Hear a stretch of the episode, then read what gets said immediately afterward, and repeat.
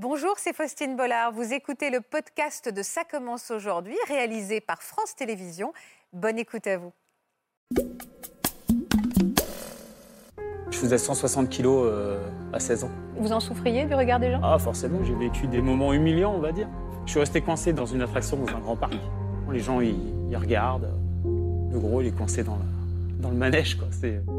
Quand je me regarde, je me dis, bon, bah, toute façon, tu seras pas autrement. Je m'aime pas, donc je me regarde pas trop. Comme ça, euh, j'ai pas besoin d'être en confrontation avec moi-même.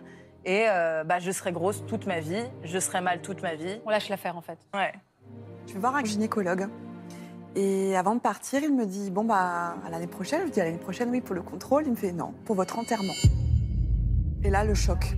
Là, vous avez dit en fait stop quoi. J'ai sorti des placards euh, tous les plats cuisinés, euh, le sucré. Je suis partie faire des courses, j'ai acheté des fruits, des légumes. Et là, c'était parti.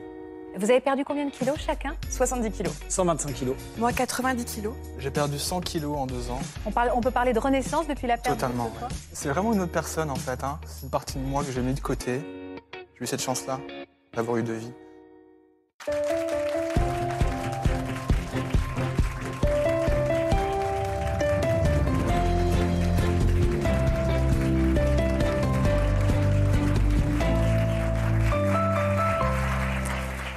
Bonjour à tous, je suis ravie de vous retrouver pour ce nouveau numéro de Ça commence aujourd'hui, surtout qu'aujourd'hui ce sont des parcours incroyables que je vous propose de découvrir, ceux de Anne, Benjamin, Audrey et Frédéric et Thomas qui ont à eux cinq perdu près de 420 kilos réunis, hein, une perte de poids extrême qui a évidemment complètement changé leur vie. C'est à la sueur de leur front et grâce à leur seule volonté qu'ils ont mené ce combat contre l'obésité. Il y a eu des batailles gagnées, il y a eu des batailles plus difficiles, des batailles perdues, des doutes aussi parfois, mais surtout une belle victoire à la fin. Tous les cinq vont nous donner une grande leçon de détermination aujourd'hui et nous prouver donc que rien n'est impossible. Merci d'être avec nous.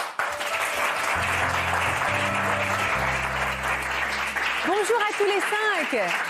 Je suis ravie de vous recevoir. Vous irradiez dans tous les sens. Vous êtes beau, vous êtes souriant, vous êtes bien dans votre peau, on peut dire ça comme ça. Ouais. On peut. Un peu. totalement. On y est là. Merci infiniment d'avoir accepté de nous raconter vos parcours incroyables. Je l'ai vraiment dit, j'ai été absolument bluffée par vos histoires. J'ai hâte que vous me les racontiez et que vous les racontiez également à Laurent Sora qui nous accompagne aujourd'hui. Bonjour Laurent. Vous êtes psychologue et nutritionniste et vous allez nous raconter tous les parcours par lesquels sont passés nos invités, toutes les étapes. Je parlais de combats gagnés, de batailles plus difficiles. Vous allez un peu nous décrypter tout ça et peut-être aider ceux d'entre vous qui ont besoin de ce petit coup de pouce. Il y a toujours eu un déclic pour vous. Ça sera notre émission, va peut-être être un déclic pour certains d'entre vous. C'est en tout cas ce que j'espère. Je voudrais qu'on regarde un petit peu des photos de vous avant pour qu'on comprenne un petit peu à quel point votre combat était gagné et exemplaire. On va commencer avec Thomas. Thomas, C'est parti. bonjour. Vous avez perdu combien de kilos, vous, Thomas J'ai perdu 100 kilos en deux ans. 100 kilos. Vous nous permettez de montrer une photo de vous avant bah, J'étais très sexy pourtant, je comprends pas. C'est difficile pour vous de voir cette photo ou aujourd'hui vous avez suffisamment de recul Non, pour en non, sourire c'est- vraiment une autre personne en fait. hein. C'est une partie de moi que j'ai mis de côté. Ouais. Du Cette coup, personne n'existe plus pour vous, ce non, Thomas-là plus du tout, plus du tout. J'ai eu deux vies en fait. J'ai eu Ah cette ouais chance-là d'avoir eu deux vies. on, parle- on peut parler de renaissance depuis la perte Totalement, de ce ouais. poids exactement. Audrey et Frédéric, les amoureux, vous êtes, vous êtes ensemble. Oui. Vous êtes amoureux. Oui, Vous étiez amoureux avant avant. et encore plus maintenant Encore, Encore plus. plus. Ça vous a soudé? Je vois, en plus, vous parlez pareil. Ensemble. Est-ce que vous nous permettez de regarder des photos de vous avant? Voilà votre famille avant. C'était il y a combien de temps, cette photo? Elle remonte à il y a 4-5 ans en arrière. Quand on voit ce petit garçon là, là, il est encore plus heureux maintenant parce qu'on peut, avec son grand frère, on peut faire plein de choses. Et penser à l'avenir aussi, Voilà. parce qu'évidemment, votre santé était en jeu. Et c'était ce qu'il y a de plus important, Ouais. évidemment, avant toute chose, avant l'esthétique. Oui. Vous avez perdu combien de kilos chacun, Audrey? Moi, 90 kilos. Et moi 40. Anne, alors vous, vous avez peur de la photo, je vois qu'elle regarde. Oh là là là Je suis un peu en angoisse. Ouais, ouais. C'est vrai? Ouais, C'est pas très agréable de les revoir ces je l'ai vu mille fois, mais euh, ça, ça te fait toujours quelque chose. Et là, sur un grand écran, je me dis ça va être encore plus grand. Vous êtes monté jusqu'à quel poids, vous? 150 kilos. Là, c'est la photo qu'on va voir? Ouais, Voilà, 150 kilos. 150 à cette kilos. ouais. Non, ça fait bizarre, surtout que sur cette photo-là, je souris pas. Et moi, je vois que, du... que, que de la tristesse dans mon regard. Je vois un regard perdu, quoi. Parce que vous aussi, vous pouvez parler de renaissance? Ah, moi, c'est même, enfin, moi, c'est une deuxième vie. C'est, euh, il y a eu un avant, il y a eu un après, et j'ai plus du tout la même vie, quoi. Vous avez perdu combien, vous? 70 kilos En combien de temps? En deux ans. Merci en tout cas pour votre humour aussi, parce que je vois que vous faites preuve aussi d'autodérision. Vous, Benjamin, vous avez perdu combien de poids, Benjamin? 125 kilos. 125 kilos? Ouais. Tout seul? Avec une opération? J'ai eu plusieurs opérations. Ouais. Ouais.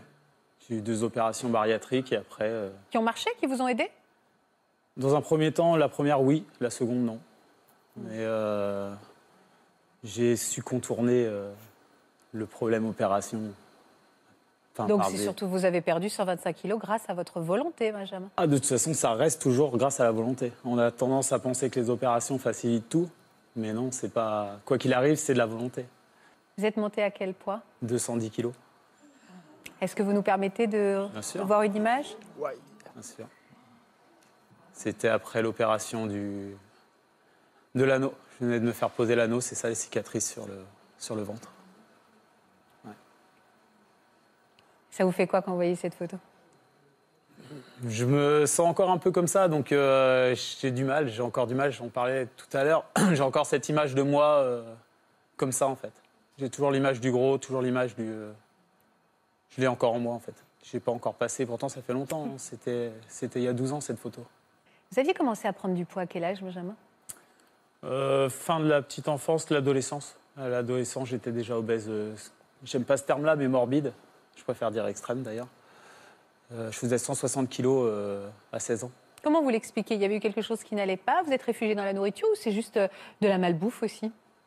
C'est beaucoup, beaucoup de malbouffe, euh, vraiment, vraiment de la, de la vraie malbouffe, parce que finalement, j'avais pas de raison. J'ai pas eu une enfance compliquée, j'ai pas eu de, j'ai pas eu de soucis euh, par rapport à beaucoup. euh, j'étais grand, j'étais costaud, je me défendais, j'ai pas de soucis particuliers avec mon poids, si ce n'est le regard des gens que je subissais, mais comme j'ai un caractère assez fort, j'avais pas. Donc vous en souffriez, vous en souffriez du regard des gens? Ah, forcément, on en souffre toujours, ouais. À quelle période de votre vie ça a été le plus difficile? Enfant ou à l'adolescence ou plus tard? Maintenant. Maintenant Ouais, ouais, maintenant. ouais. Pourquoi maintenant Mais parce que que vous êtes maintenant, hyper beau euh, par exemple, la piscine. Maintenant, quand je vais à la piscine, j'ai forcément des séquelles sur moi. Et euh, quand je me balade, les gens se demandent ce qui m'arrive. Autant avant, j'étais le gros. On me regardait comme le gros. Ils savaient que j'étais gros, que je mangeais sûrement mal et que j'étais gros. Autant que maintenant, on se dit qu'est-ce qui a bien pu lui arriver? Parce que ben, je suis euh, un costume tout détendu. Vous diriez que vous avez perdu un peu votre identité? Vous aviez le rôle du gros et aujourd'hui vous êtes un peu, un peu perdu? Oh, pas perdu, parce que j'ai un caractère fort et que je sais où je veux aller, je sais ce que je veux plus, mais, euh, mais euh, deux identités différentes, ouais. Déjà plus égoïste, je pense. Il faut une certaine forme d'égoïsme pour, euh, pour se recentrer sur soi et penser à soi pour maigrir. Vous êtes complexé aujourd'hui? Ah ouais, encore. ouais. Vous êtes encore complexé? Ah ouais, Mais parce que vous vous voyez toujours gros ou vous êtes complexé aujourd'hui par ah, oui, cicatrices par... Par des détails, ouais, la cicatrice, la, la peau qui pend, le- c'est des, des petites choses. euh, c'est euh, ouais, c'est encore un complexe. ouais. Alors que forcément, on a tendance à se dire euh, avant il était comme ça, maintenant il doit être content, mais non, c'est. Quand vous voyez les deux photos, vous ne trouvez pas... Et je vois la peau Mot de mon ventre. Vous voyez la peau de votre ventre Ouais, je vois la peau de Sur mon la ventre, photo où vous êtes plus fin Ouais, ouais. C'est ça que vous voyez ouais. Bon, je vois. Moi je vois vos yeux perso. hein. Ah, je, vois, je vois une grosse victoire sur la photo de 2016 parce que ça représente vraiment beaucoup. C'est quatre médailles. Et, mais euh, ouais, je vois, je vois les détails. Je vois, euh, ouais, je vois ça. Je vois mes jambes. Je vois tout ça. C'est. À quoi elle ressemble la vie quand on fait euh, 200 kilos, un peu moins, 70, peu importe, mais à quoi Bah elle alors, ressemble? Curieusement, c'est euh, le quotidien, c'est le regard des gens, parce que malgré tout, même si on a tendance à, à se blinder, à se dire moi ça me touche pas, ça touche toujours forcément. Et euh, c'est le regard des gens surtout, parce que moi tout le reste je l'ai pas super mal vécu. J'ai eu la chance d'avoir euh, une morphologie qui me permettait de porter mon poids. J'ai jamais arrêté de travailler. J'ai toujours. euh, Vous exercez quoi comme métier à l'époque? À l'époque, j'étais ouvrier agricole. D'accord. Donc euh, bah, l'hiver, fallait être bûcheron. J'étais bûcheron. Et puis, je re- avec du recul, je m'aperçois que c'était dur. Mais sur le moment, je n'y pensais pas. En fait, je le vivais comme ça. Et puis, je sentais que c'était plus dur pour moi que pour d'autres, mais je le faisais. Et puis, Il y avait des choses que vous ne pouviez pas faire? À l'époque ou des moments qui ont été plus difficiles euh, Euh, Il y a pas mal de choses. oui. Ah, des moments difficiles, oui, j'en ai vécu. Euh, J'ai vécu des, des moments humiliants, on va dire. Lesquels Euh, je suis resté coincé dans un manège, dans une, dans une attraction, dans un grand parc. J'ai, euh, Stanislas était petit et j'ai voulu l'accompagner dans le manège et ça faisait un baquet en fait. Et bah, la gravité, je suis descendu dans le baquet. Mais pour en sortir, il a fallu arrêter le manège et se mettre à plusieurs pour m'aider à sortir. J'étais vraiment coincé dedans. Quoi. J'étais coincé et bah, c'est humiliant. Les gens, ils, ils regardent. Le gros, il est coincé dans, la- dans le manège. Quoi. C'est, Ça vous arrive? Ça vous est arrivé, ça aussi, le manège, euh, l'histoire du manège? Euh, moi, ça a été mon déclic. Mais euh, donc moi, on m'a demandé de pousser sur mon corps pour rentrer dans le manège. Et euh, j'ai dit, bah non, j'ai pas envie de rester coincée dans le manège, du coup. Et, euh, et du coup, bah, je suis sortie et là, j'ai dit, plus jamais, quoi. C'est fini. Moi, plus jamais, je, je me mets dans cette situation-là. Donc, c'est marrant qu'on ait un truc assez similaire. Ça paraît bête, hein, un parc d'attraction pour quelqu'un enfin, quelqu'un avec une morphologie normale. Mais pour quelqu'un qui souffre d'obésité, ça peut être un énorme stress. Moi, je me souviens, rien que dans la queue, je regardais de loin la taille et j'essayais de me dire, mais c'est sûr que je rentre dedans. C'est impossible que je rentre pas dedans. Et au final, au moment où je suis arrivée dans l'attraction que je suis pas rentrée dedans, il y a eu un, choc de, de fou de pas être rentrée dedans. Mais même, il y a des petits trucs de la vie de tous les jours Comme quoi Anne qui étaient euh, accumulés. Parce qu'à la limite, le parc d'attractions, c'est le petit déclic, le petit truc de trop. Mais moi, c'était, je ne pouvais plus lasser mes chaussures. Donc j'achetais que des chaussures avec des scratchs, parce que de loin, en, pli- en pliant un petit peu, j'arrivais à, à atteindre. Ça pouvait être... euh, J'étais partie à Madrid avec des amis. Et j'ai toujours été très entourée, très sociable, toujours à sortir en boîte, etc. Je ne me suis pas enfermée, j'avais un petit copain à l'époque. Et, euh, et donc je sors à Madrid, et il y a un souci que ont beaucoup les personnes obèses, c'est que les cuisses, elles frottent, et elles frottent pas qu'un petit peu. Ça irrite, ouais. Ça irrite beaucoup, et même pas que les personnes obèses d'ailleurs. Sauf que bon, moi c'était très très fort et c'est sur des grandes zones. Et je sors avec des amis, sauf que moi j'ose pas dire qu'au bout d'un moment je suis fatiguée parce que je Ouais. veux pas être différente. Du coup, bah, je continue à marcher. Et euh, j'arrive en fin de journée, on se pose à un café, tout le monde dit Ah, ça fait du bien, on s'assoit. Et moi à ce moment-là, je vois que j'ai du sang qui coule jusque dans mes chaussures. Et ça, c'est des, sens- c'est des choses qui arrivent et qui sont fréquentes. Moi, ça m'arrivait souvent, je disais rien. Et limite, on me, on me disait que j'étais feignante. Par exemple, on m'appelait euh, Madame Taxi parce que j'allais tout le temps partout en taxi. Mais j'avais envie de dire, mais tu te rends pas compte De à quel que point ça demande. ouais. rien que moi, venir jusque chez toi, passer la soirée chez toi, rester debout, danser, c'est déjà énorme. Et ça, c'est vrai que c'est un souci que beaucoup de personnes euh, fortes ont. C'est euh, le, le souci de dire, bah, t'es un feignant, si tu bouges pas, c'est de ta faute. Si t'es comme ça, c'est de ta faute. Et on imagine tout de suite que moi, je passais mes samedis soirs toute seule avec un énorme paquet de chips en train de m'engouffrer. Non, j'avais une vie sociale normale. Et souvent, euh, il y a cette espèce. Moi, j'étais dans le déni, c'est clair. Mes amis étaient aussi dans le déni parce qu'ils me disaient toujours ah, T'avais un grand sourire, body positive, tout ça. Ouais, j'étais hyper body positive, mais à l'intérieur de moi, j'avais plein de petits trucs comme ça. Je... C'est une carapace. ouais. C'est une carapace cache, euh, énorme. On se cache derrière le sourire. On est toujours. euh, de toute façon, c'est toujours le gros, le bon copain. Voilà. Le... Il vaut mieux en rire parce que. Faut mieux en rire de toute façon. Et euh, par exemple, quand j'allais dans les bars, euh, dans certains bars euh, parisiens, il y a des accoudoirs sur les sièges. Ouais. Donc moi, je faisais tout pour rester debout au bar, ou sinon, bah, j'essayais de prendre un tabouret. Et euh, chez, chez certains, pardon, chez certains de mes amis, je ne pouvais même pas aller dans leurs toilettes parce qu'ils étaient euh, dans, des, dans des angles ou des choses comme ça. Du coup, je repérais à l'avance les bars qui étaient autour pour aller faire pipi et dire oui, non, mais je dois aller acheter, euh, je sais pas quoi, une bouteille d'eau. Tac, j'allais faire pipi, je revenais. Des vraies missions, quoi. C'est des missions, Des ouais, missions c'est ça. Et tout ça, c'est en secret, ça, tout le monde, personne ne sait. Mais vous, chez vous, comment ça allait quand vous, les portes étaient closes et que vous étiez face à vous-même? Ah bon, Vous aussi, vous étiez dans le déni? Vous vous convainquiez que ça allait? Ah bah moi j'étais convaincue de toute façon que c'était foutu. C'est dans ce sens-là, c'est pas, je me convainc pas que ça va, je me convainc que c'est. Ça veut dire quoi que c'est foutu? Bah, quand je me regarde, je me dis bon bah de toute façon tu seras pas autrement. Je m'aime pas, donc je me regarde pas trop. Comme ça, euh, j'ai pas besoin d'être en confrontation avec moi-même. Et euh, bah je serai grosse toute ma vie, je serai mal toute ma vie, et euh, je serai pas heureuse. toute On ma lâche l'affaire en fait. Moi je lâche l'affaire. Vous avez vécu aussi des moments difficiles chez le médecin, j'imagine, puisque ou, ou lors d'examens médicaux, euh, parce que tout n'est pas forcément adapté à ces morphologies-là. Ça vous est arrivé, Benjamin? Moi, euh, j'ai fait caler la table de l'IRM. Elle voulait pas me monter, en fait. Donc, on m'a demandé de monter dessus dans un premier temps quand elle était en haut. Donc, euh, bah, 210 kilos, c'est pas, pas évident de grimper sur des marches et puis d'aller se poser. Et une fois en haut, elle n'a pas voulu rentrer dans la machine. Donc, on m'a proposé d'aller à une clinique vétérinaire pour monter sur euh, une IRM à cheval.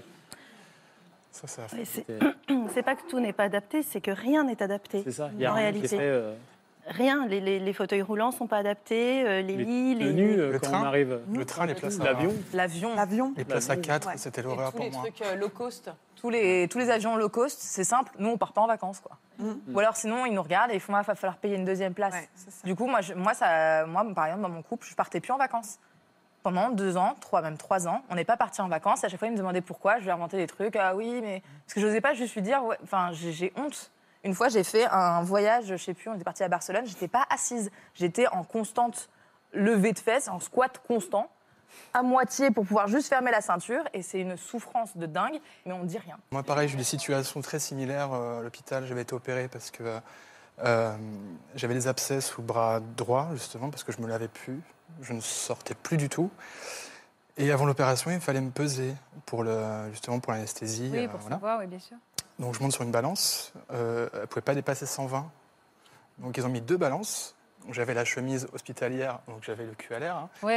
Pardon de l'expression. et euh, du coup, je me suis pesé sur ces deux balances, donc euh, 80 à gauche et euh, 80 à droite. C'était violent, parce que euh, j'étais en dehors de chez moi, enfin de chez ma mère en tout cas. Et là, on prend conscience quand c'est à l'extérieur. On prend conscience que euh, ça va pas du tout, quoi. Parce que moi, chez ma mère, je me voyais mince, en fait. Dans, dans le miroir, je me, trouvais, je me trouve plutôt mince. Je faisais en sorte de trouver une position euh, un peu vicieuse, un peu comme ça, qu'on prend les photos. ou, euh, Donc, je me, je me rassurais un peu comme ça. Anne, vous avez commencé à grossir à quel âge, vous? À 6 ans, parce que euh, j'ai perdu ma maman à cette époque-là. Et en fait, euh, j'avais un papa euh, super, mais qui, du coup, pour compenser, euh, comme il savait pas trop, euh, lui, il travaille beaucoup, donc il finit très tard. Il sait pas faire à manger, je pense. Bah, il sait toujours pas. Mais du coup, c'était, euh, c'était, je vais- je vais te nourrir à grands coups d'amour et de resto. C'est ça un rang. euh, C'est, euh, Tous les parents, sans s'en rendre compte, ont la satisfaction d'avoir rempli le ventre de leurs enfants et ont l'impression d'avoir fait leur beau boulot. Et c'est là aussi il faut apprendre la notion de satiété aux enfants. Et c'est des messages importants que Et vous c'est passez. même euh, le sourire, c'est par exemple, on va faire un tour de manège et après, le- le- parfois des parents vont dire non, mais tu n'as pas besoin de la glace derrière. Mon père, c'est oui, et tu peux avoir deux boules. Voilà, Ouais, c'est ça. On va regarder quelques C'est- images justement de votre enfance pour euh, aussi comprendre comment tout s'est un petit peu enchaîné. Anne naît en 1992. Elle grandit à Paris dans une famille unie et très joyeuse. Malheureusement, à 6 ans, tout bascule pour la petite fille. Sa mère décède. Elle se retrouve seule avec son père et sa petite sœur. Pour combler cette absence, son père n'impose aucune limite et la nourriture devient un refuge. À 7 ans, elle pèse déjà 60 kilos, mais maintient ce poids jusqu'à ses 14 ans. Anne rechute à l'adolescence et les kilos s'accumulent à nouveau. À 18 ans, elle pèse 90 kilos.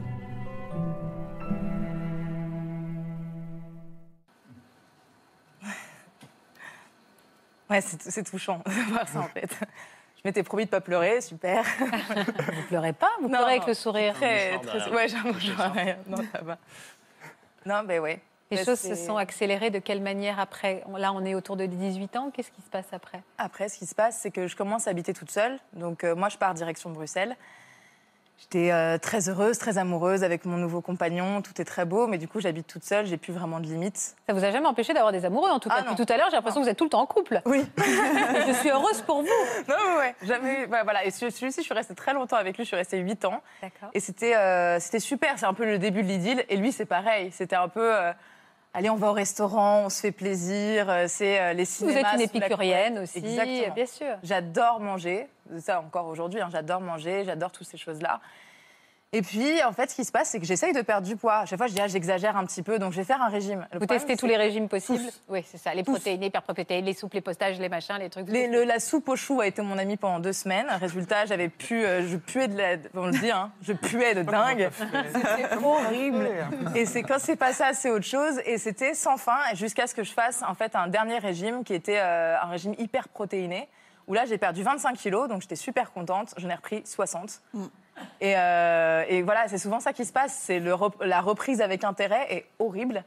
Et c'était, euh, enfin, voilà. La reprise avec intérêt qui est souvent systématique quand c'est un régime qui déséquilibre, Laurence. Je parle sous votre contrôle, non? Ben, c'est absolument euh, très connu. hein. C'est rarissime que des personnes qui font, qui font des régimes hyperprotéinés, quel que soit le régime, il y a toujours un succès, il y a toujours une performance de perte de poids, plus ou moins importante.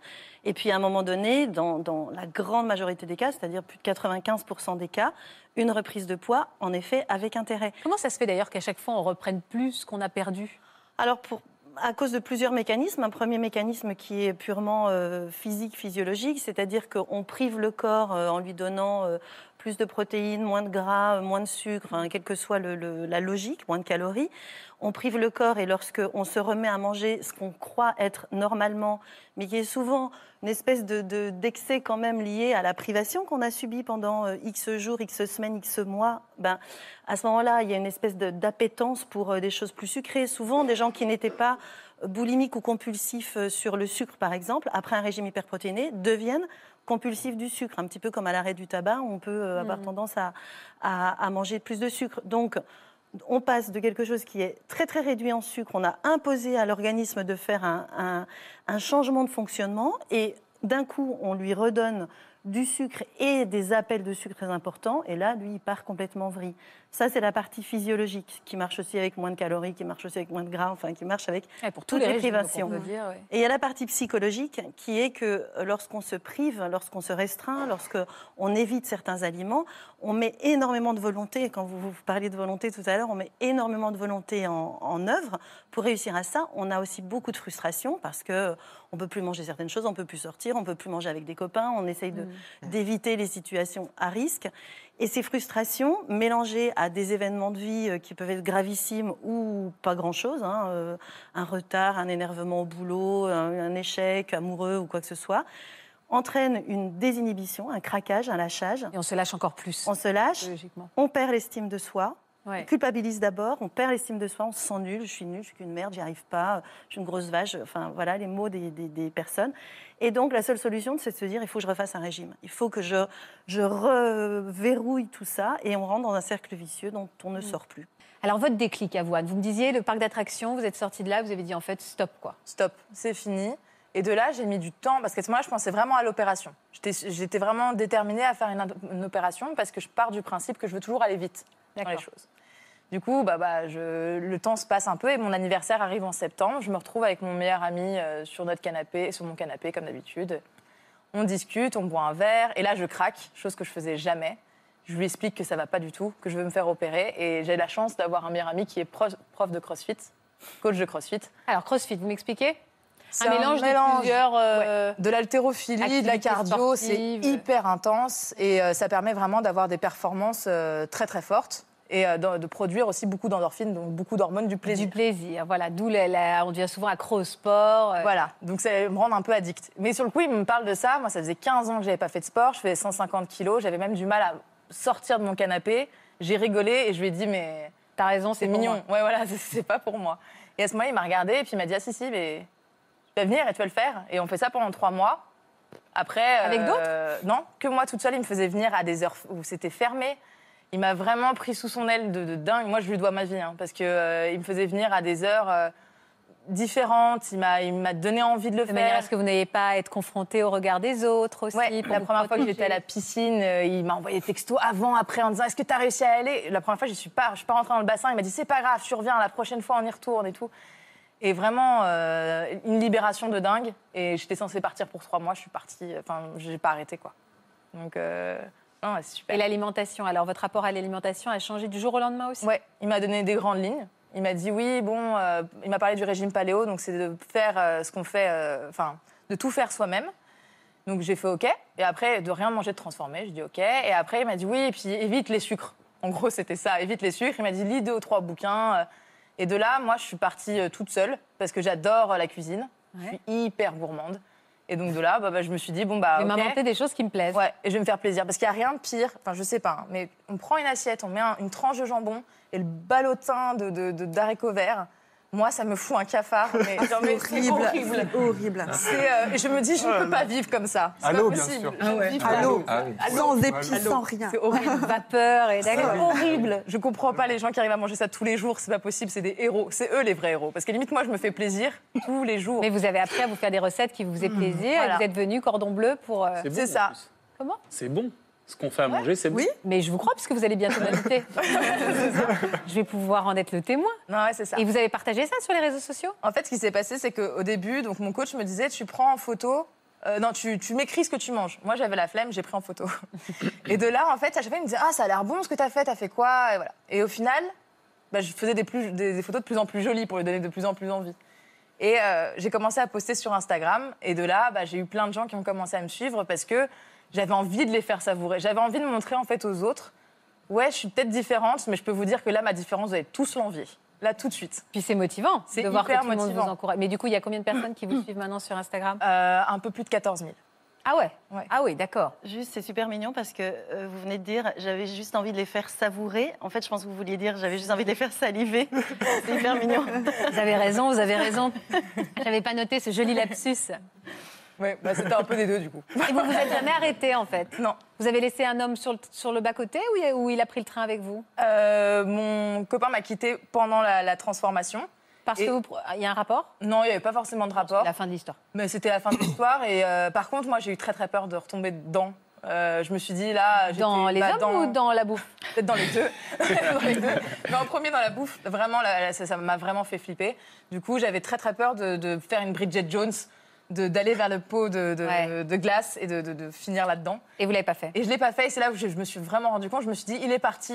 Il m'a pris plein de choses, mais il m'a pas pris moi. Il a pas pris ce combat-là, donc c'était la preuve que je l'avais vraiment fait pour moi. Vous avez quelqu'un dans votre vie aujourd'hui? Oui. Vous êtes heureuse? Oui. C'est marrant, ça se voit. ça a été quoi votre déclic à vous, Benjamin? Ah, moi, ça a été en deux temps. Euh, le premier, ça a été euh, le décès de mon père. Mhm. À ce moment-là, je faisais 210 kilos et euh, j'avais mes enfants avec moi et je me suis dit, euh, comme les médecins m'annonçaient 5 ans d'espérance de vie, de vie à 210 kilos, je me suis dit, euh, moi j'ai mal, j'ai j'ai 28 ans, j'ai plus de papa. Je dis, eux, si je meurs dans 5 ans, ils auront quel âge? 7 ans et demi, 8 ans 5 ans pour ma fille? Je dis, il faut faire quelque chose. Et c'est ce qui a été le premier, premier pas vers essayer de vraiment, vraiment me reprendre en main. À partir de ce jour-là, j'ai jamais vraiment eu sorti de mon esprit qu'il fallait que je m'en sorte et que. Et quelqu'un vous a aidé à, pareil, réapprendre à manger, bouger votre corps, tout ça? Ben, euh, j'ai fait pas mal de choses par moi-même parce que c'est un peu atypique parce que j'ai eu d'abord euh, une opération bariatrique. De, j'ai eu un anneau Ouais. qui m'a fait perdre 80 kilos.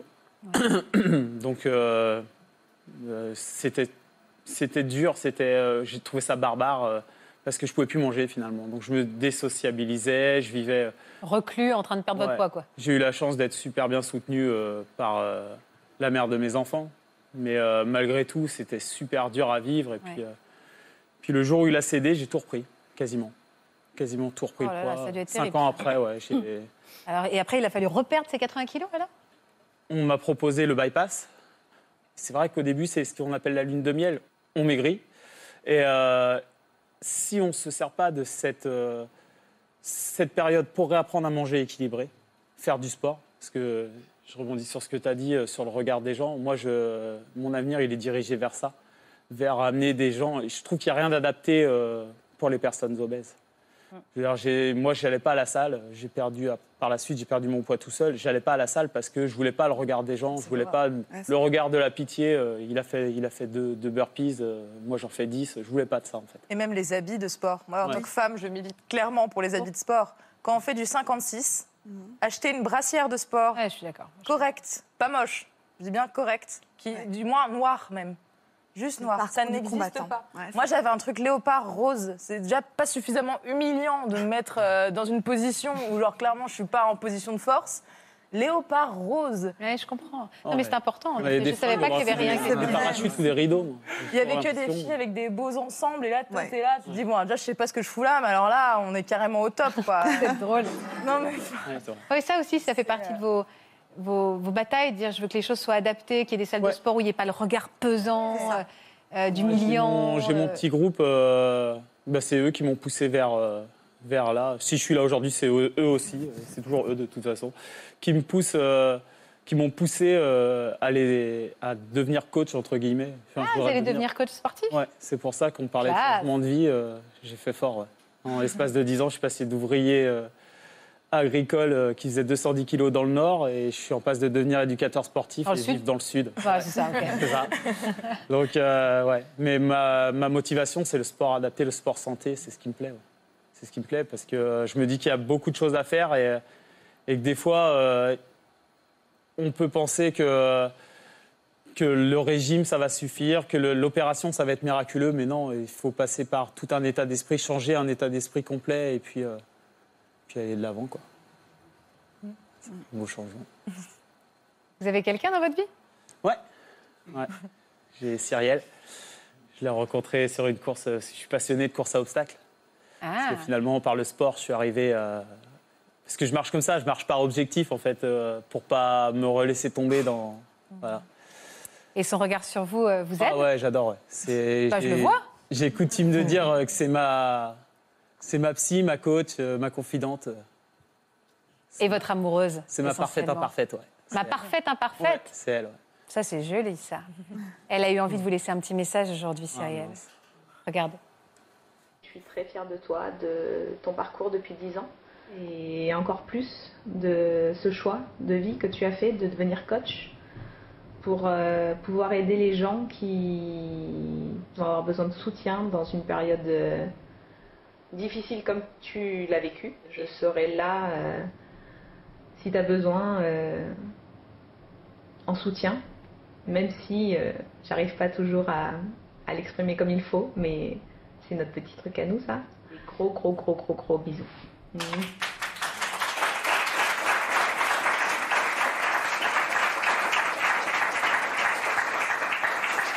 C'est pas bien euh, de faire ça. Vous formez un beau couple. Merci. C'était, pour moi, ça semble tellement improbable. Et, euh, Pourquoi? Juste... Mais parce que euh, Cyrielle, c'est euh, c'est une euh, femme qui fait du sport, qui s'entretient, qui est qui est bah, qui a été claire avec moi dès le début. Elle m'aurait pas aimé gros. Et je me dis que c'est ma victoire à moi en fait, de me dire, je me suis transformé, j'ai réussi à avoir une Cyrielle quoi. L'entourage, c'est fondamental hein, dans ce combat. Anne aussi, vous aussi, vous Ouais, avez été très soutenue autour de vous J'ai eu beaucoup, beaucoup d'amour, que ce soit dans toute ma vie. J'ai toujours été entourée d'amour. Et, euh, et pendant ce combat-là, au final, je l'ai fait toute seule vraiment, dans le sens où il y a plein de gens au début qui n'étaient pas au courant. Moi, j'ai voulu garder un peu l'effet de surprise, surtout j'avais peur de me planter et de l'annoncer à tout le monde et au final que ça marche pas. Donc je l'avais beaucoup gardé et puis, euh, puis voilà. Et au final, euh, je me rends compte qu'aujourd'hui, c'est ma force, c'est les autres aussi. On le fait seul ce combat, mais si les autres nous aident pas d'une certaine façon, ça marche pas. Et du coup, moi, je m'ai même rajouté une couche avec Instagram. Je me suis rajouté une, une couche supplémentaire de soutien. Mais tout ça, c'est que des sourires, c'est que de l'amour. C'est Les réseaux sociaux, c'est super. franchement, moi, je conseille à tout le monde. En ce moment, ils sont tellement décriés, ces réseaux sociaux, que c'est bien de, ra- de- de rappeler quelles étaient leurs fonctions premières, que a du lien, de la solidarité. Euh, On a tendance à nous voir comme des personnes un peu narcissiques euh, qui allons se montrer, allaient se mettre en avant, mais finalement, non, c'est le, le soutien qu'on en apporte, que ça nous apporte finalement, parce que bah, à travers les réseaux sociaux, on voit des gens qui ont des déclics, on voit des gens qui, qui sont encouragés par ce qu'on fait, on a des encouragements. Et, euh, Surtout, on n'est pas seul. ouais, Et ça, c'est un seul. truc, souvent, on est souvent seul dans la maladie, enfin, dans la maladie ou dans l'obésité. On se sent très seul, très. Déjà, on s'aime pas nous-mêmes, alors les autres, on comprend pas pourquoi est-ce qu'ils nous aiment. Et là, euh, c'est une façon, une communauté, on se sent pas seul et on est tellement nombreux. En vrai, non, mais c'est vrai. Et qui doivent vous regarder aujourd'hui. J'imagine qu'ils sont Ouais. sensibles à ce message. Il y a votre tante qui est là Oui. Valérie, c'est ça Oui. Bonjour Valérie. Bonjour. Vous devez être sacrément fière, dis donc. hein. Ah, moi, je suis admirative, euh, c'est incroyable. Moi, je suis la, une des grandes fans. euh, je- Il y a au moins, il n'y a, pas- il y a pas deux jours qui passent, je ne parle pas d'Anne, de son, son parcours euh, à mes amis, à même ceux qui ne sont pas mes amis. euh, voilà. Même les gens que je ne connais pas. oui, oui, non, c'est vrai. j'ai- une, je trouve ça fantastique d'avoir euh, voilà, de, ce déclic qu'elle a eu et, et cette chrysalide qui était quand même très toujours joyeuse et tout, mais il y avait quand même un truc. euh, je m'étais dit, si, j'espère qu'un jour, euh, voilà, et voilà, Ben, c'est un beau papillon, elle vole toute seule, elle est légère, et voilà. C'est- Elle vous épate. Oui, ah oui, oui, oui. Et puis il n'y a pas que moi, hein, elle épate toute la famille. Comment il va, très- ce jeune homme qui vous a fait découvrir le crossfit? Il va euh, très bien. Vous y êtes mis au crossfit, Valérie? Non, mais moi, je faisais du body combat. avant. Moi, j'étais- Ok, vous êtes une famille un peu particulière. Oui. Et donc, vous, vous êtes toujours proche de lui? Euh, en ce moment, on se voit un peu moins parce qu'il a recommencé les études. Mais euh, je suis. Moi, je lui dois la vie. hein. C'est C'est fort de dire ça de quelqu'un. Ouais. Mais je, je l'aime beaucoup et vraiment, je. Voilà. Vous lui devez beaucoup. Je lui dois tout. Ouais. Il vous a laissé un petit message aussi. Oh. Ah bah non, pleurez pas avant de le voir. je pleurais déjà, mais c'est sûr. Je voulais te faire un petit coucou. Euh, je, suis, je suis dans une salle que tu connais sans doute. Pas mal de souvenirs ici. Beaucoup de sueur, quelques larmes aussi. C'était, ça, a été, ça a été éprouvant, ça a été difficile, souvent. Malgré ça, t'as tenu et, et tu dois surtout pas lâcher. Et je sais que tu le feras pas. Donc continue comme ça parce que, parce que ce que t'as fait, c'est énorme. Je te fais plein de bisous et, et, et à bientôt. Tu es arrivé il y a 25 ans, et depuis 25 ans, je vais surprise en surprise. Qu'est-ce que tu veux que j'ajoute? Que je suis là, derrière mon bureau, et que je suis baba de ce que tu fais, ça tu le sais déjà. Continue à retrouver la petite Anne que j'ai toujours connue et que tu es en train de faire ressortir et qui est en train d'exploser. Et montre que c'est possible à tout le monde. Je t'embrasse.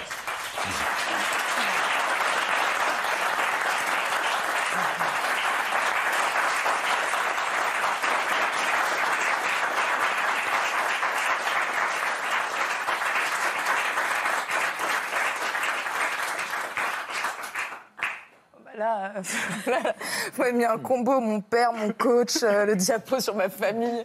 J'ai aucune chance là. On a gagné, on a gagné, on est Oui, non, c'est ça. Ben, pff, voilà, que ce soit mon père, euh, que ce soit mon coach, ils ont été là de, de fou. euh. Moi, je sais pas quoi dire, c'est juste des, des personnes extraordinaires et je pense que oh, quand on fait ce combat-là, on a besoin de bienveillance. Ils m'ont laissé faire ce que j'avais à faire, mais dans la bienveillance, quoi. Et on embrasse votre papa. La prochaine fois, vous lui montrez qu'il faut monter le portable comme ça Mais sa fille Instagrammeuse, il ne peut pas savoir. J'adore recevoir des vidéos des parents parce qu'il y a toujours une vidéo comme ça, une vidéo comme ça. Ou avec un ça filme, ça filme. Oui, oui, ça filme. C'est adorable, c'est adorable. On va commencer par un petit magnéto photo pour se plonger un peu dans votre histoire à tous les deux, les amoureux. J'adore vous appeler comme ça, mais vous êtes tellement mignons. Regarde. Depuis son enfance, la maman d'Audrey surveille son alimentation. Privée de sucreries à la maison, la petite fille mange en cachette. Les rondeurs s'installent et la jeune adolescente pèse bientôt 80 kilos. À 17 ans, elle rencontre Frédéric, l'homme de sa vie. Le couple emménage ensemble et ne se prive de rien. Fast-food, plats surgelés et restaurants sont au menu. Frédéric passe de 80 à 120 kilos et Audrey atteint les 140 kilos. Ils se marient et rêvent alors de fonder une famille.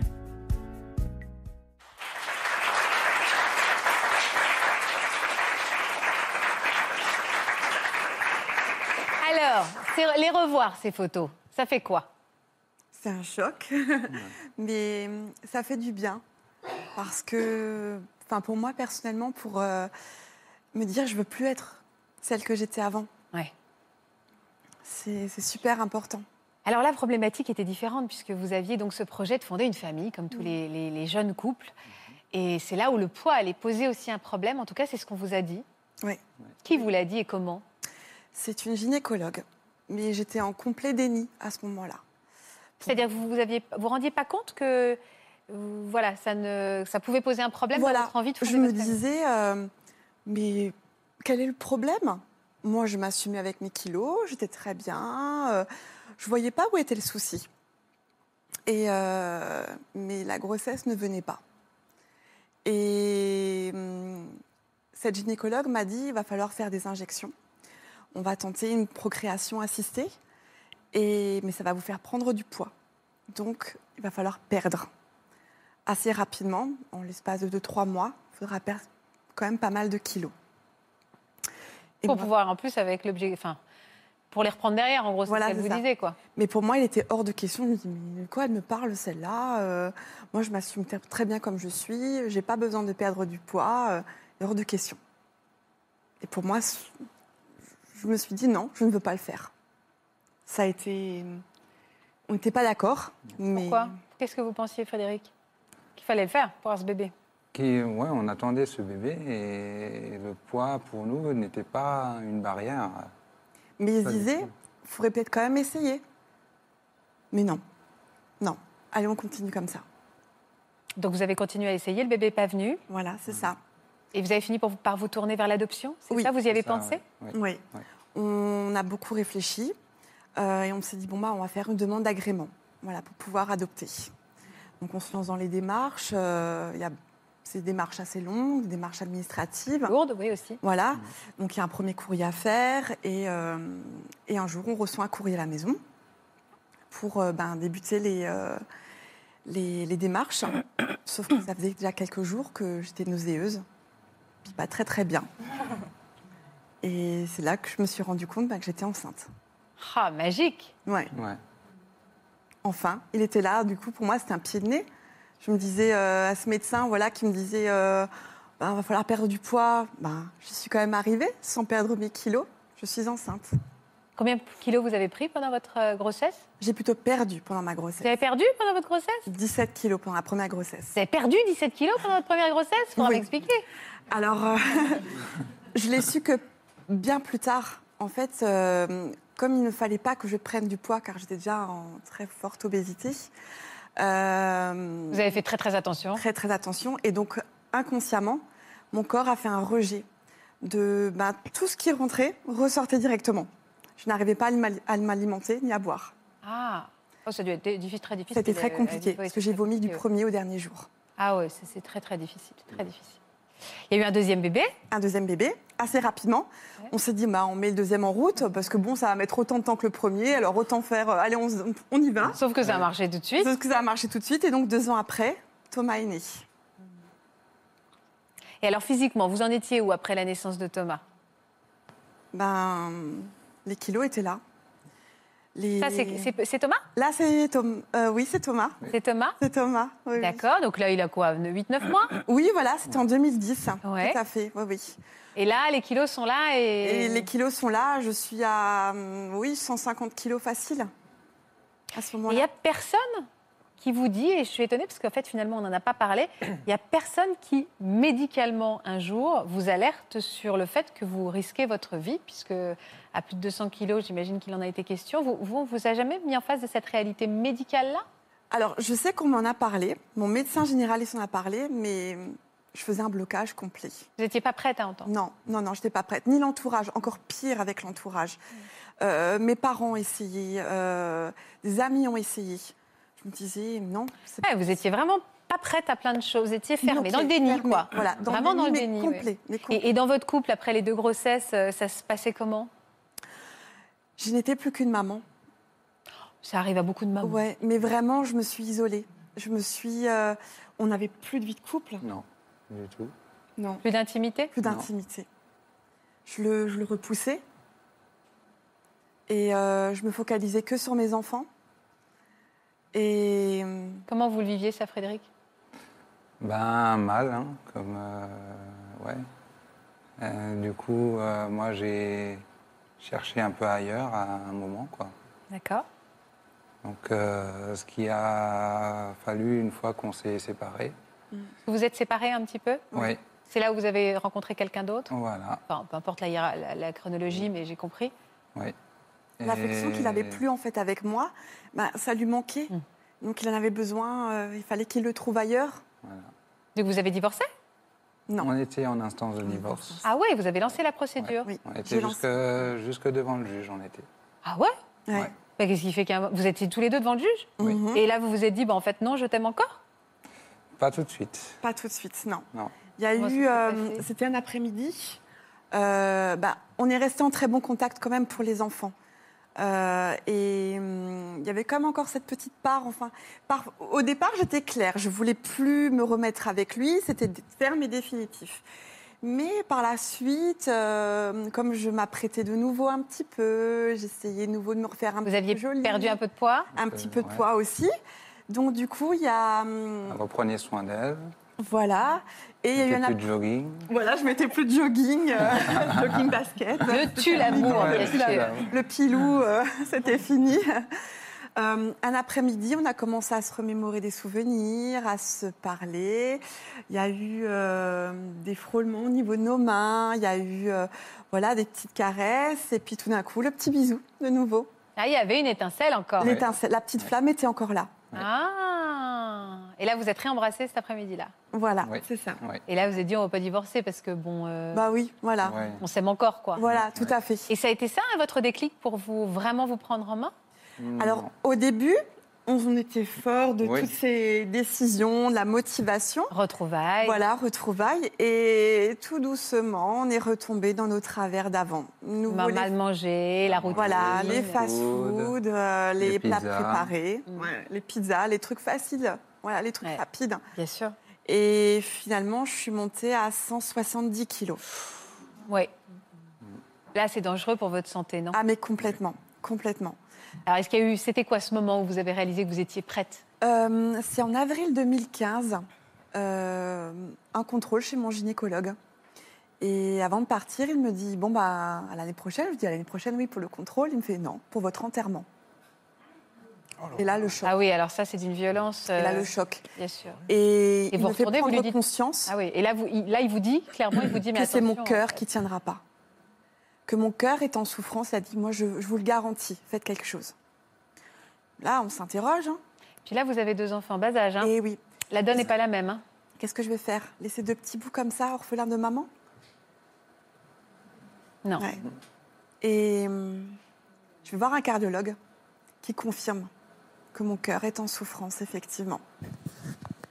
Que mon cœur est malade et qu'il faut que je fasse quelque chose. C'est dur, hein, ça chemine dans la tête. Et puis, euh, je ne sais pas qu'est-ce qui s'est passé dans la nuit du 14 au 15 septembre 2015. Je me suis réveillée avec une rage de vivre. Euh, j'ai attendu que les enfants soient à l'école, que Frédéric parte travailler. Euh, j'ai sorti des placards euh, toutes les mauvaises choses, les plats cuisinés, euh, les, les produits, enfin les- le chocolat, les, le sucré, toutes les mauvaises choses en fait. Je suis partie faire des courses, j'ai acheté des fruits, des légumes, que des bonnes choses. Et là, c'était parti. Ah, Et là, il y a quand même eu un vrai déclic là. Ah, mais complètement. C'est drôle, vous vous souvenez même de la date. Ah oui. Oui. Ouais, c'est important cette date pour nous. Oui. Pour vous, parce que vous avez suivi aussi dans ce régime? Ouais, moi, j'ai suivi un mois après, en cachette, en premier lieu. Donc, euh, ouais, c'est-. Un matin, je le regarde dans la, dans la cuisine et je lui dis T'as pas maigri Et il me dit Ben si, ça fait un mois que je regarde en fait toutes tes petites notes Ouais. et que je fais pareil en fait. Ah, c'est chouette. Et là, on a discuté ensemble et puis on a dit Bon, bah maintenant c'est parti. On va faire ça ensemble, main dans la main. Ça vous a rapproché? Ah, complètement. Parce Ah qu'au ouais. départ, moi, je voulais pas non plus lui dire, je voulais pas le dire à personne. J'avais peur, en fait, que hum, si j'échoue, euh, que mon entourage Oui, euh, comme soit Anne. déçu. Vous l'avez gardé euh, pour vous et jusqu'à ce que ça se voit vraiment. Voilà. Et que... Et c'est vrai que les premiers kilos s'envolent très vite quand on est en obésité morbide. Euh, en trois mois, j'ai perdu 30 kilos. Ouais, c'est enthousiasmant, ça motive. Hein. Ouais, ouais, ouais. Mais j'y suis allée un peu ouais. Oui, je voyais qu'elle avait besoin de, de ce soutien de, de moi et aussi. Oui. Parce qu'après, on s'est encore inscrit en salle de sport ensemble. Ah. Ouais, au début, c'était compliqué. Ben, justement, euh, Comment on s'habille le, le regard des autres, J'entends. quand vous vous mettez sur le tapis de course et puis que à côté de vous, euh, c'est quelqu'un qui vous regarde qui dit euh, T'es sûr que t'es à la bonne place là? Ouais. Ben oui. Et alors, dans l'intimité, quand on est un couple qu'on maigrit comme ça à vue d'œil, le désir revient à chaque kilo perdu, euh, encore plus euh, on- on- Au contraire, on est comme Benjamin, on est complexé par les changements de son corps. euh. Moi, j'ai redécouvert ma femme. Avec, euh, j'ai jamais connu aussi maigre euh, que ça. Ouais, c'est vrai. Ouais. L'envie de plaire, l'envie de s'apprêter, de se faire belle, de se remaquiller, de mettre des petits décolletés, des robes, euh, de refaire les magasins, de se faire plaisir. Choisir les, les- les Voilà, et choisir. Vrai. Avant, c'était dans un catalogue de vêtements grande taille. Euh, moi, ce que je, je disais, je, je vais commander mes, mes sacs à patates. Voilà. Et les... Mais c'est vrai, parce que je suis montée à une taille 64. Euh, donc, du coup, On a du mal à forcément- se rendre compte parce que c'est des tailles qu'on voit jamais. Alors on a Voilà, du mal à c'est se ça. rendre compte. Alors bien sûr, quand j'accompagnais quelqu'un dans Et une c'est un boutique, tort d'ailleurs. une, une copine dans une boutique ou euh, un membre de la famille, euh, la vendeuse qui vous regarde, bah, vous vous trouverez rien ici. Bah oui, excuse-moi, je le sais. hein. Mais alors du coup, on commandait, voilà, je commandais euh, les Ce qui est t-shirts. insupportable en soi. hein. Ce qui est Ouais, insupportable de ne pas pouvoir, pouvoir s'habiller euh, dès qu'on dépasse le 44. euh, Voilà. Il y a même des boutiques qui ne proposent rien au-dessus du 40. Donc Oui. euh, c'est un scandale. Et les sous-vêtements, c'est très difficile. Ouais, ah, en tant que Ah femme, oui. les sous-vêtements, c'est très difficile. On perd toute forme de féminité. Mhm. C'est on met euh, des, des culottes. euh, De grand-mère. Et encore, voilà. ma grand-mère, elle en voudrait pas. Vraiment. hein. Ouais. Non, mais c'est pas une blague. Il y a même des marques qui font Ouais, ça coûte cher. Il y a des marques qui sont euh, qui mettent en avant un corps parfait avec des, des femmes et des hommes parfaits à l'entrée de leur boutique et qui, disent clairement nos habits sont faits pour Ouais, des gens. Voilà. quoi. Et, et ces marques sont de plus en plus pointées du doigt malgré Ouais. tout. Aujourd'hui, Oui, les bien. choses sont de Ouais. plus en plus dénoncées. On avance, on avance en tout cas. Peu ce, ce souci justement de vêtements. Je m'habillais en femme enceinte parce que je faisais Ah ouais 64 également. Parce qu'en fait, au niveau des vêtements, au niveau des jeans pour hommes, ils blindent, enfin ils blindent la, la taille au niveau du ventre. Sauf que moi, c'était plus les hanches et les fesses. C'était comme les femmes en fait. J'ai une morphologie euh, visiblement comme, comme une femme. Donc euh, femme enceinte avec ma, avec ma mère. Il en restait un. Il était très cher, il était à 50 euros, je crois, 50-60 euros pour le, le jean.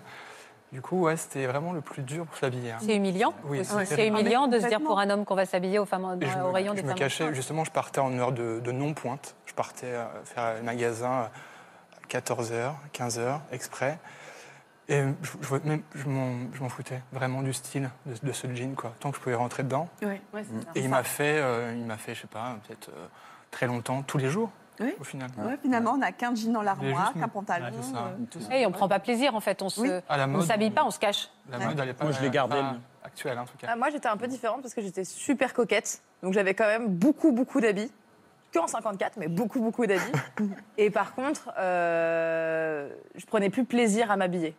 C'était, euh, je le faisais parce que j'avais quand même envie de pas être différente. Donc c'est pour ça que moi j'ai plein de mes amis qui disent, mais on n'a jamais vu que tu le vivais mal, euh, t'étais toujours apprêtée. Oui, avec des couleurs vives. Bon, je restais quand même dans le noir. hein. Ah oui, ah, d'accord. Beau caméo de noir. Mais, mais c'était très difficile de s'habiller. Moi, c'était une guerre de chaque instant. euh, c'était très, très difficile de s'habiller. Et t'en as pas gardé euh, des vêtements? Si, bah, moi, j'ai tout donné dans une association. Ils étaient hyper ravis. Ils ont du 54 au 40. Bien, ouais. Moi, j'ai gardé mon pantalon euh, de mariage, c'était du 78. 78 Ouais, Et j'ai une photo où euh, on rentre à deux dedans. Ah, c'est vrai? Ouais, bah, Là, je pourrais en faire une voile de, bateau. maintenant. C'est important de les garder, c'est important de les garder, ça fait des souvenirs aussi, ça fait partie de votre histoire. Ouais, ça permet de se rappeler parce que de la même manière qu'en regardant des photos, on se trouve gros, mais on n'arrive pas. Quand je prends ce truc-là, je me dis, euh, c'était à moi. Je veux dire, euh, Ouais. ça, fait, ça aide à réaliser. C'est comme on parlait tout à l'heure du transport. Je prends l'avion fréquemment, du coup, vu que je retourne dans le sud souvent. Et mon petit plaisir, c'est de mettre la ceinture et resserrer un cran en me disant. Eh, plus mince que celui d'avant. Thomas, vous, vous avez commencé à prendre du poids à quel âge Euh, vers 6-7 ans, je crois. Par- Il y, a eu- il y a eu un événement Il y a eu le divorce de mes parents. D'accord. Donc je pense que tout de suite, j'étais un peu dans le bain de cette vie d'adulte, euh, avec ses problèmes, tout ça. Euh, avec ma mère, on était très fusionnels. Elle, ça a changé sa vie, forcément. Je pense que j'ai vraiment ressenti son, son mal-être du moment. Donc les, trou- les troubles alimentaires ont commencé à cet âge-là. Ensuite, ça se voyait pas trop parce que j'étais grand hein, déjà à cet âge-là. Euh, vers 10 ans, ensuite, mon grand-père est, est décédé. C'est lui qui faisait figure hein, Paternelle. d'image paternelle, voilà, clairement. Il m'élevait avec ma grand-mère. Et euh, du coup, là, ça a été un choc euh, total. Parce que le premier décès, à 10 ans, je pense que j'étais- je suis un garçon toujours hypersensible. Donc déjà, à 10 ans, c'était très dur. Et là, je commence à prendre du poids, me pointer du doigt beaucoup plus facilement, des petites insultes, mais pas, pas encore des grosses insultes, hein, parce que c'est à 10 ans, ça va. Et quand c'est plusieurs personnes avec les mêmes insultes, on se dit, mais peut-être que c'est vrai, au final, parce que c'est de la bouche de différentes personnes. Donc les, les- gros lards, euh, les gros porcs, euh, les, les- les petits, petits trucs comme ça qui euh, fleurissants, euh, c'était assez régulier, quoi. Mhm. Du coup, Vous voilà. aviez une vie euh, sentimentale? Non, non. J'ai commencé euh, à avoir des, des relations euh, et encore des relations, parce que j'ai fait des cures pour adolescents, hein, euh, pour perdre du poids entre, D'accord. entre- à 15 ans et 16 ans. Ah oui, ça a été une bataille euh, que- permanente. Totalement. Mais du coup, les cures, c'était bien, parce que j'étais avec des personnes qui avaient connu ce, ce problème de poids. Donc on se ressemblait beaucoup. C'est, puis c'est une bulle, ces cures. hein. Oui, C'est- finalement. C'est génial, ces cures, parce qu'en fait, on réapprend à manger, il y a des cours de nutrition, il y a du sport, on est coupé aussi notre, notre routine. Euh, hum, c'est aussi dur, c'est aussi à double tranchant, parce que dès qu'on quitte ces cures, on perd aussi les amis qu'on s'est fait dans Et on ces se cures. retrouve seul face à son rapport à la On se nourriture. Et on repart dans la routine Ouais, qu'on ouais. a laissée les mois auparavant. Donc là, j'ai eu, euh, j'avais eu une copine dans cette cure-là. En même temps, je ne me voyais pas avoir une relation ailleurs que dans ces cures à cette époque-là, clairement. Euh, j'ai eu aussi eu un copain également, Mhm. parce que je me cherchais beaucoup à 15 ans. Obèse et homo à 15 ans, c'est assez brûlant comme sujet, clairement. Ça faisait beaucoup. Et puis avec les cheveux longs surtout, comme ça. Oui, moi je pense que le, le Voilà. plus important, c'est la coupe de cheveux qui n'allait pas. hein. Il n'y a pas grand-chose qui allait. Et d'ailleurs, cette chemise, je l'ai encore gardée. C'est une 3XL. Elle est chez moi. Et dès que je la mets, je fais trois fois le tour, comme ça. C'est assez curieux. Est-ce que vous la mettez de temps en temps encore pour vous rendre Mhm. compte? Non. hein. Je l'avais pas C'est pour rigoler. Oui, pour je l'ai retrouvée dans un carton, en fait. Et j'étais assez fier. Vous étiez très sombre sur cette photo. Je vous trouve très sombre sur ce que vous n'êtes plus du tout aujourd'hui. Totalement. Vous étiez très, très noir. Vous, êtes- Oui, vous étiez dépressif, euh, je J'étais peux me dépressif. permettre Ouais, oui, j'étais dépressif. En fait, j'avais des discussions avec mon frère des fois, qui a 50 plus que moi, qui a connu aussi ce- problème de poids, mais pas aussi, aussi haut que le, que le mien. Quand je suis monté à 180 kilos, euh, lui, il était très inquiet parce qu'il était, il revenait un, week-end par mois euh, chez ma mère. On parlait un peu même juste du lendemain. C'était inconcevable que je puisse imaginer ce que j'allais faire le lendemain. Je pense que c'est vraiment une dépression. J'avais un peu les larmes qui me montaient. Ouais. Imaginer ce que j'allais faire demain, c'était pas possible. Donc je me suis déscolarisé. C'était impossible d'aller en cours.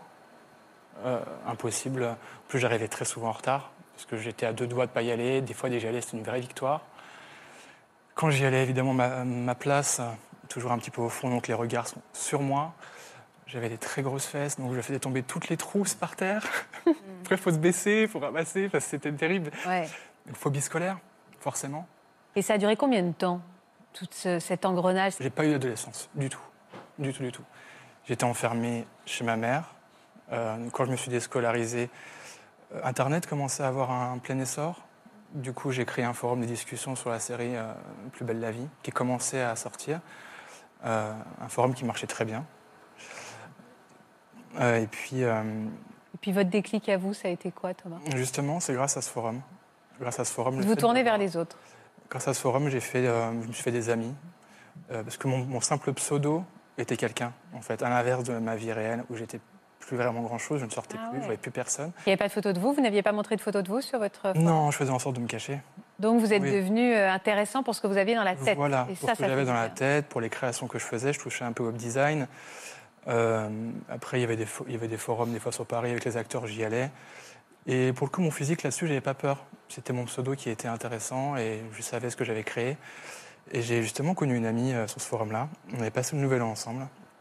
Un nouvel an, euh, tout ce qu'il y a de plus normal, avec euh, plein de chocolat, euh, la bonne bouffe, au moins 4000 calories le repas, hein, clairement. Et on devait se revoir du coup l'année suivante. Et euh, un mois avant qu'elle qu'on se donne une date, elle me dit Bon, je te préviens maintenant, je ne te l'ai pas dit au cours de l'année, mais j'ai perdu beaucoup de poids. Je lui ai dit Bah, comment ça? Tu m'as rien dit? Bah, Montre-moi. Donc, elle m'a montré une photo d'elle. Et là, j'ai eu un choc total. Je me suis, là, ça, ça a été le déclic. Au même moment, j'avais une pizza qui était au four. Et je me suis dit Elle l'a fait, Je suis capable de le faire. je peux le faire. De l'orgueil, je pense. Parce que je pense que je suis, je suis orgueilleux. Et là, je me suis dit, euh, bah, il me reste un mois pour euh, perdre le poids avant de la retrouver. J'ai perdu 15 kilos en un mois. Sauf que du coup, c'est les, c'est les 15 kilos que j'avais pris avant de la revoir. Donc, c'était pas, elle n'a pas vu la grosse différence. Mais en tout cas, je l'avais vu. Et là, le déclic, euh, il était là en tout cas. Et en combien de temps vous avez perdu combien de poids? Deux ans, 100 kilos. 100 Deux ans. kilos en deux ans. 100 kilos en deux ans. Ça n'a pas été tout repos, hein, vraiment. Oh, j'ai dû, je ne crois pas une seconde dans cette fête de tour repos. Non, non, je Je suis épuisée à l'idée de tous ces combats que vous avez J'en menés. doute bien. Et le sport aussi, j'imagine, parce que vous Oui, êtes euh, oui, sportif, là, ça se voit. Là, j'ai fait, euh, je fais de la muscu, mais euh, un peu moins qu'avant, mais j'ai fait de la muscu. Pour perdre du poids, je faisais une heure de vélo par jour, d'appartement, Ah ouais. bien sûr. Seul, pas de, pas de nutritionniste euh, Non, j'ai juste repris ce que j'avais appris dans les cours, euh, dans les cours de. Oui, dans les cures que Oui, vous aviez fait. ouais. Tout à fait. Est-ce que vous comprenez, Benjamin, qui n'est pas encore en accord avec le Oui. nouveau corps? Parce Oui, que voilà, vous êtes tous les deux très bien bâtis aujourd'hui. Est-ce que vous vous sentez très bien bâtis Vous le vivez comme tel? C'est bien de rebondir là-dessus, parce que euh, c'était intéressant ce que tu disais. Moi, en termes de relations amoureuses, justement, je n'y arrive pas à passer outre ça, parce que bah, je suis marqué. J'ai eu des opérations de chirurgie réparatrice, on m'a retiré beaucoup de peau. J'ai été opéré cinq fois en sept ans. Et du coup, euh, dans l'intimité, il faut toujours devoir se justifier. C'est ça qui est le plus dur. Parce que moi, Expliquer les cicatrices expliquer les cicatrices, Préparer. et puis voilà, Préparer le conjoint. euh, préparer parce que c'est pas évident. qui C'est va quand même un corps qui est différent de la moyenne. Aujourd'hui, euh, à la plage, j'envie ces hommes qui euh, retirent le t-shirt tout le temps quand ils veulent. Moi, c'est une pression pas possible. Je mets, euh, je sais pas, je mets peut-être des heures à, à retirer le t-shirt, quoi. Alors que là, c'est une facilité. Vous le regardez, Forcément. vous le retirez votre t-shirt maintenant? Je ne vais pas vous demander de retirer. Encore heureux. Et vous le retirez maintenant le t-shirt? C'est-à-dire que vous êtes toujours complexé aujourd'hui avec le corps que vous avez. Vous êtes toujours complexé. Plus que non, ça va plus. C'est mieux. Ça, ça va mieux. Clairement, j'étais à la piscine cet été, j'ai réussi à le faire. Avant, j'y allais pas du tout. hein. Là, j'y vais, je sais qu'on me regarde. Je sais qu'on me regarde. Et mais euh, c'est pas grave. Puis je, je suis avec mes amis qui, qui m'aiment. Peut-être qu'on vous regarde parce qu'on vous trouve beau. Peut-être. Je l'accepte beaucoup plus qu'avant, ça. Avant, j'acceptais pas les compliments. Je les voulais pas. C'est-à-dire, on pas, avant quel- il y a- jusqu'à quelques mois, j'aurais pas pu vous dire que vous étiez beau. Quelques années. Quelques années. Pourquoi parce vous l'auriez coup, pris comment, Thomas? il faut- J'avais un travail à faire pour moi parce que j'ai tellement changé aussi vite. Je me suis pas reconnu hein, du tout. hein. Dans la rue, je me reconnaissais pas. Euh, les photos, à la- comme ça avec mes amis, je- des fois, ça m'est déjà arrivé de, de me dire c'est qui lui? Euh, Ah, c'est moi, c'est moi. Ok. Ça fait un choc, ça fait peur parce que du coup, moi, je- j'avais le sentiment de m'échapper, euh, d'échapper totalement à la situation en fait. Donc, euh, j'avais vu justement un psy pendant trois ans euh, qui m'a bien aidé sur euh, comment j'étais aujourd'hui. Maintenant, j'accepte les compliments. C'était pas trop le cas avant. Je vais en refaire si vous voulez. Avec plaisir. je prends. Laurent, c'est important en effet. Non, mais je plaisante, mais je, je- je fais attention aussi à vous dire que vous êtes beau parce que euh, et à vous tous. Mais d'ailleurs parce que ça saute aux yeux et parce que Tant que vous ne mettez pas maintenant derrière ça. Ouais, Parce que ça, ça fait mal aussi. T'es beau maintenant. je fais très attention. À ça. je ne le dis pas. Je fais attention. À ça. C'est super intéressant ce que vient de dire Benjamin parce que euh, c'est aussi toute cette difficulté quand, dans, dans le retour des autres qui disent euh, t'es beau maintenant, euh, Oh, ça te va bien, mais qu'est-ce que t'es bien. Mm. Donc en creux, qu'est-ce qu'on entend? Ben, J'étais moche avant. J'étais moche avant, j'étais affreux, j'étais pas aimable. Alors que là maintenant, d'un coup, je suis valorisée parce que euh, j'ai perdu du poids, mais oh, j'y reviens. Ce sont toujours les mêmes personnes, même si il y a une idée de renaissance, même si au fond l'individu, l'individu Benjamin, l'individu Anne, l'individu Audrey, etc. sont les mêmes. Donc à l'intérieur, on s'adresse à la même personne. Donc c'est super important de, de, de valoriser en fait, euh, comme vous le faisiez tout à l'heure, euh, Faustine. euh, ben oui, on peut trouver quelqu'un qui a du poids beau, euh, on Bien peut sûr. trouver une beauté à plein de choses. Et je voudrais revenir sur ces traces sur le corps dont vous parlez notamment tous les deux. Euh, c'est rigolo parce que vous, Benjamin, vous avez des tatouages. Ouais. Vos tatouages, vous pouvez peut-être être amené à les expliquer, à dire bah, j'ai fait celui-là à tel moment dans ma vie, celui-là il veut dire ci, il veut dire ça. Cicatrices de vie. Voilà, Moi, je finalement. trouve ça beau les cicatrices de vie qui racontent notre histoire. J'en ai même un pour la perte. Moi, j'en ai un pour euh, chaque euh, événement. Vous avez voilà. quoi C'est quoi ça C'est pour ma perte de poids, en fait. Ah ouais, il y avait un Avec, super héros caché derrière cet homme un peu plus ça, enveloppé. avec une petite phrase qui me colle bien, euh, earn not given. C'est-à-dire que c'est pas donné, il faut aller le chercher, quoi. Il faut se battre pour l'avoir. Mais finalement, vos cicatrices, elles racontent aussi Oui, ce que vous avez été. Elles, elles- elles font la continuité, elles font le lien avec, euh, avec votre vous, votre identité, euh, du début jusqu'à la fin de votre vie. Les femmes enceintes qui aiment leur vergeture. Moi, je les adore, mais ver- enfin, je les adore, pas non plus déconner, mais je les aime bien. je les aime bien parce que je trouve qu'elles ont vraiment des, euh, des- On dirait une tigresse un peu. Oui. C'est bête, hein, mais moi en plus, les, les hommes que j'ai connus après, après mon, mon copain qui lui a vu la, la transformation, il savait pas. Il y a toujours eu le truc un peu de, de stress de se dire est-ce qu'il va savoir? Et souvent, si je ne dis rien, ils ne le savent pas. Ils savent pas que j'ai perdu euh, 50 kilos, euh, enfin euh, du coup 70, ils ne le savent pas du tout. Ouais. Moi, je voulais juste rebondir sur quelque chose par rapport Vous avez un tatouage, Thomas? Non, justement, j'aurais pu être intéressé. Le problème, c'est que j'ai une peau euh, qui fait des cicatrices hypertrophiques. Du coup, ça fait, moi, c'est comme des kéloïdes, donc elle, euh, Mm. je cicatrise beaucoup trop vite. Ah oui, c'est pas de bol. ça fait des- voilà, exa- exactement. Voilà pourquoi j'ai du mal aussi euh, dans l'intimité. Je comprends. Et forcément, une personne qui, n'a jamais vécu ça, ça marque un petit peu. Mais je me soigne, hein, tranquillement. Il y a des hommes et des femmes qui n'en auraient strictement rien à faire. hein. Je pense aussi. Mais je pense je que je me suis beaucoup hein, monté le bourrichon aussi, pendant des années. Ça, du coup, là, je commence Ça à y, marque, tra- y travailler. Il faut aussi prévenir un peu parce les gars. que quand on le regarde comme ça, on se dit pas qu'il était gros. Oui. forcément. Et quand moi, je sais à peu près comment ça. J'ai ce problème-là, oui. Je comprends vos complexes, mais et je, et je les comprends parfaitement ce Là, que vous nous expliquez, mais on n'a pas besoin de. Enfin, est-ce qu'on explique nous les cicatrices de césarienne, les, les vergetures? Est-ce qu'on prévient un homme? Non, mais ça, c'est la nature. Oui, bah, C'était la nature, c'est Ouais, votre nature aussi. Entre hommes, c'est compliqué. Hein. Je comprends. Ah oui, alors entre hommes, c'est encore une dimension, vous avez raison. Le regard des hommes. sur les autres hommes, c'est encore autre chose. C'est un peu l'apologie du corps parfait, tout ça. Et puis moi, comme personne, imagine que j'ai eu ça. Forcément, des fois, on peut, être déçu. Je n'ai aucun doute qu'après cette émission, vous allez recevoir beaucoup de propositions et un peu moins honnêtes, et je m'en réjouis par avance. On verra pour les deux. Et alors. vous me tiendrez au courant. On a un petit message surprise Bon. aussi pour vous. Mais vous êtes très aimé aussi. De qui? Coucou Manteau, ben, si je suis là aujourd'hui, c'est pour te dire à quel point je suis fière de toi. Tu as réussi à, à perdre tous ces kilos, tout seul, avec beaucoup de volonté, en traversant beaucoup d'obstacles, et vraiment tu es un, tu es un exemple de volonté pour euh, tous ceux qui veulent réussir. Et ça, euh, bravo, tu as réussi. Je t'aime très fort. Gros bisous.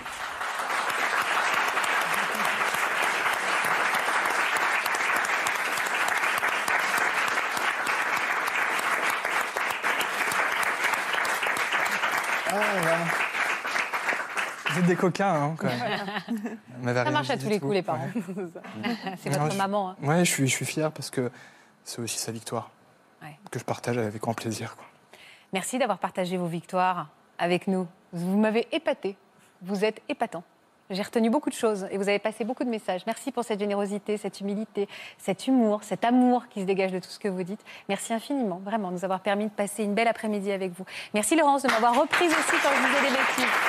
Merci Laurence, merci à tous, merci infiniment.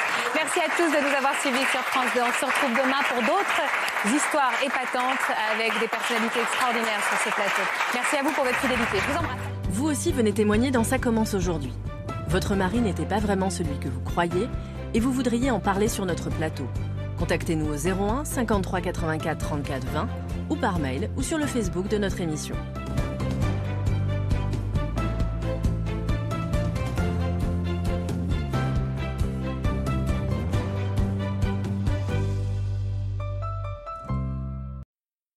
Voilà, j'espère que ce podcast de Ça commence aujourd'hui vous a plu. Si c'est le cas, n'hésitez pas à vous abonner. Vous pouvez également retrouver l'intégralité de nos émissions sur France.tv.